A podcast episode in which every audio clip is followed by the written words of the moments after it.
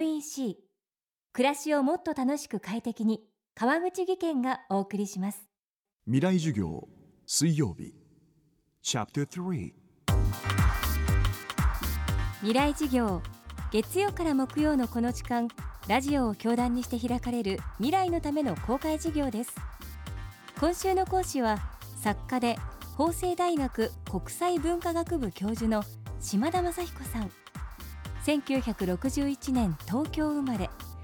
83年東京外国語大学在学中に発表した優しい左翼のための起遊曲でデビュー。1992年には彼岸先生で泉鏡花文学賞を受賞。また2010年からは芥川賞選考委員も務めていらっしゃいます。今週は新刊往生際の悪いやつを刊行。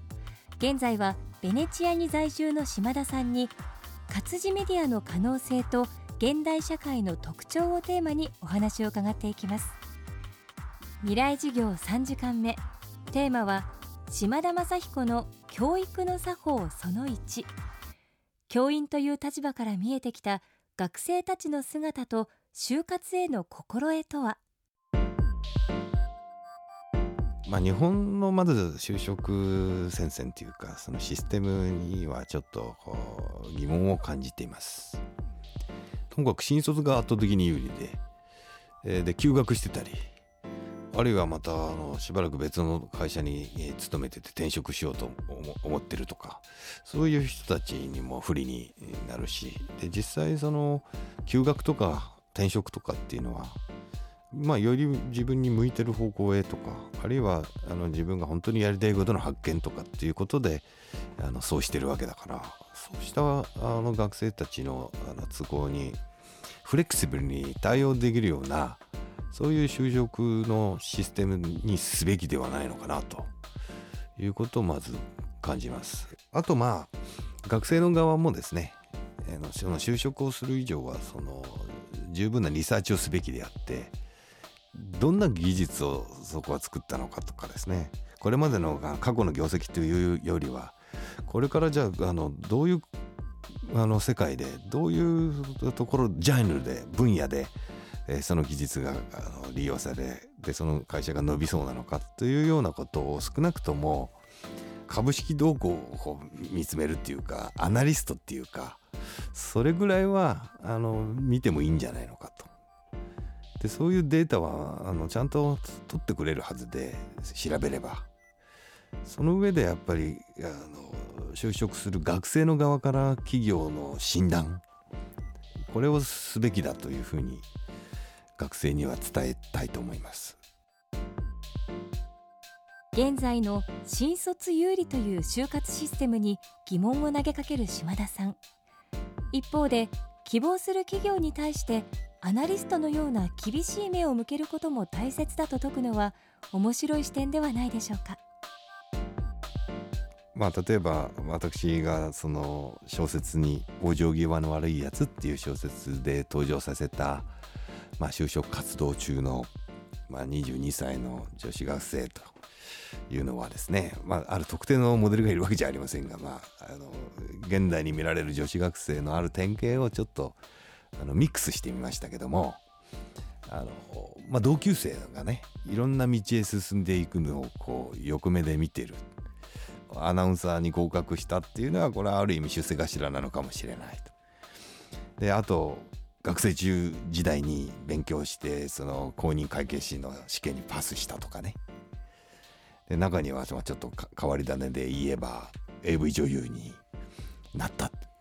で単体デビューしたなんていう学生がいると、まあ、そういう子にも嫉妬しちゃうなんていうなんかブレまくってるあの女子学生っていうのをま登場させたんですけどまあやりたいことがわからないという人はあのとりあえずあの当面は他人都合で生きても良いということを受け入れなければいけない。まあだからその決断はあの私は早い方がいいとは思うんですけどね。何しろそれは変えられるので途中で、まあ、当面やりたいことは何かとあの、まあ、逆に聞きますよ。でとりあえずそれやっとけばよいと。でそれはまああの教養にもなるだろうと。まあそうは言ってもあの現実問題そのまあ残酷なことにある程度のレベルの大学ある程度のそのそこでの成績とその人の能力っていうのはあのある程度はまあ比例するという部分はあるのでしかしそれらのハンディを補ってあまりあるガッツとかね容姿とかねあの愛嬌とかね人当たりの良さとかね。でそういうようなその学校の成績に現れない要素っていうのはより重要なポイントになってくるわけでしてまあそれらはもうどんどんどんどんアピールしていけばいいわけです。この番組はポッドキャストでも配信中です。バックナンバーもまとめて聞くことができます。アクセスは東京 FM のトップページからどうぞ。未来授業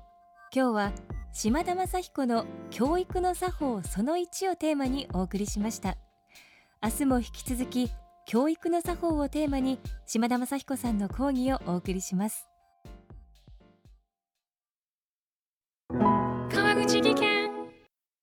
階段での転落。大きな怪我につながるので怖いですよね。